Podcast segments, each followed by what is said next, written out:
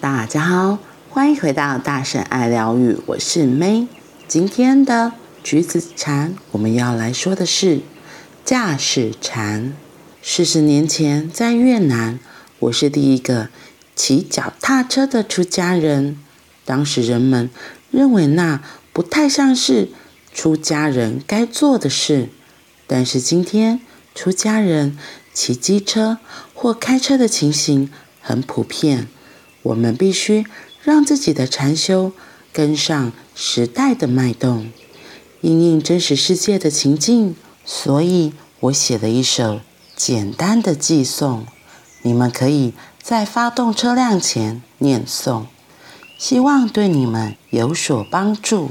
发动车辆前，我知道自己要到哪里去，车子和我是一体。如果车子跑得快，我就开得快。有时我们其实不需要用车，但因为想要逃离自我，所以我们开车兜风。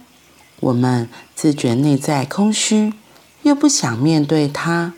我们不愿如此忙碌，但一有空又害怕与自己独处。我们想逃避，要不是打开电视，拿起话筒，看小说，跟朋友外出，就是开车到某个地方去。这种行为模式是文明教育的结果。这样的文明也提供很多事物，让我们丧失与自己接触的机会。如果在即将启动车子前念诵这首短诗，它就会像一把火炬，让我们看清自己。并不需要到任何地方去，无论我们到哪里去，我们的自我总是如影随形，我们是逃避不了的。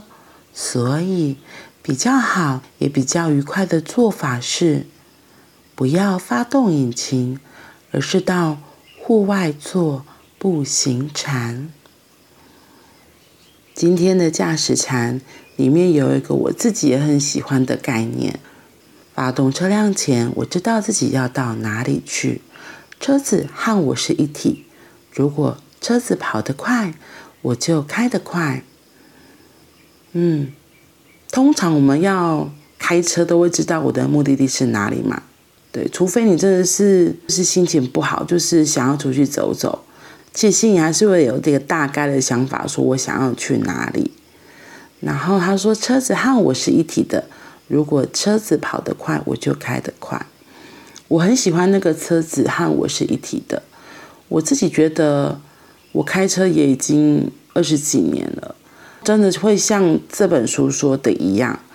我以前没有特别觉察到车子跟我是一体的，特别是我在高速公路上，就会很清楚的知道说，哎，前面的车子的动态，就会有一个感觉是他等一下可能会往左或往右。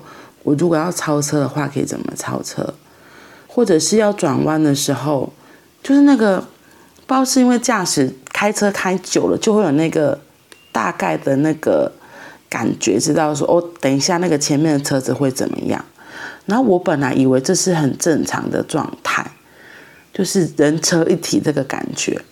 后来我才发现，哎，没有啊，并不是每个人都会像我一样，就会很直觉的。开了车之后，就会很自然而然的跟车子合为一体，就会也会比较顺手。特别是开自己的车或骑自己的机车也是这样。然后所以很好笑，有时候别人来开我的车或者骑我的机车，就说：“哎，我觉得你的车不好骑或什么的。”然后我心里就想说：“会吗？”他说：“对啊，你的油门怎样怎样怎样，或是你的那个刹车怎样怎样。”然后我心里就会想：“哦，是哦。”可是对我而言，可能是我也已经习惯了，又或者是我刚刚说那个概念，我觉得一坐上座位，然后发动引擎之后，其实自己很自然而然就会跟车子合而为一。就像这里说的，车子和我是一体的。如果车子跑得快，我就开得快。这是另外一个我觉得很妙的啊。我觉得可以跟车子合合而为一一体的话。上路其实比较安全，因为我们的感知会整个都打开来，所以可能前方有突发状况，也会比较能够知道哦，要刹车或什么了。不过呢，后面他在说的是，其实我们有时候开车就是不自觉的开车，你就算上了车，你也不知道你要去哪里，就是很盲目的在做一些。感觉是比较无名的事情，因为他后面有举例，我们想要逃避，要不就打开电视啊，拿开话筒啊，或者就是跟朋友外出，想办法走开，就是不愿意自己独处。对，所以他说，因为这样子的文明的教育方式会让我们丧失与自己接触的结果，所以他说，如果下次我们在要启动车子前，念诵这首短诗，它就会像一把火炬，让我们看清楚自己并不需要到任何地方去。无论我们到哪里去，我们的自我总会如影随形，我们是逃避不了的。所以，比较好也比较愉快的做法，是不要发动引擎，而是要到户外做步行禅。所以，他要我们就是不要逃避，而是真的能够静下来。好好的跟自己在一起，像今天我跟女儿就是，也是发生了一个冲突，然后那个冲突就是我觉得她发脾气发的莫名其妙，我后来就她就越来越生气，然后就是大小声，然后我就跟她说，嗯、我的感受是什么？可是她就是她只要脾气一来，她就是很暴躁，然后。我就觉得我有表达我想表达，然后他也表达了他想表达，可他的表达后来就觉得很委屈，他就在哭啊。然后我还是很冷静的跟他说：“那我的感受是什么？”可是其实我很清楚，我心里有有很大的愤怒在。我就觉得你为什么讲话要那么凶那么冲？那有时候还会乱丢东西、乱打人。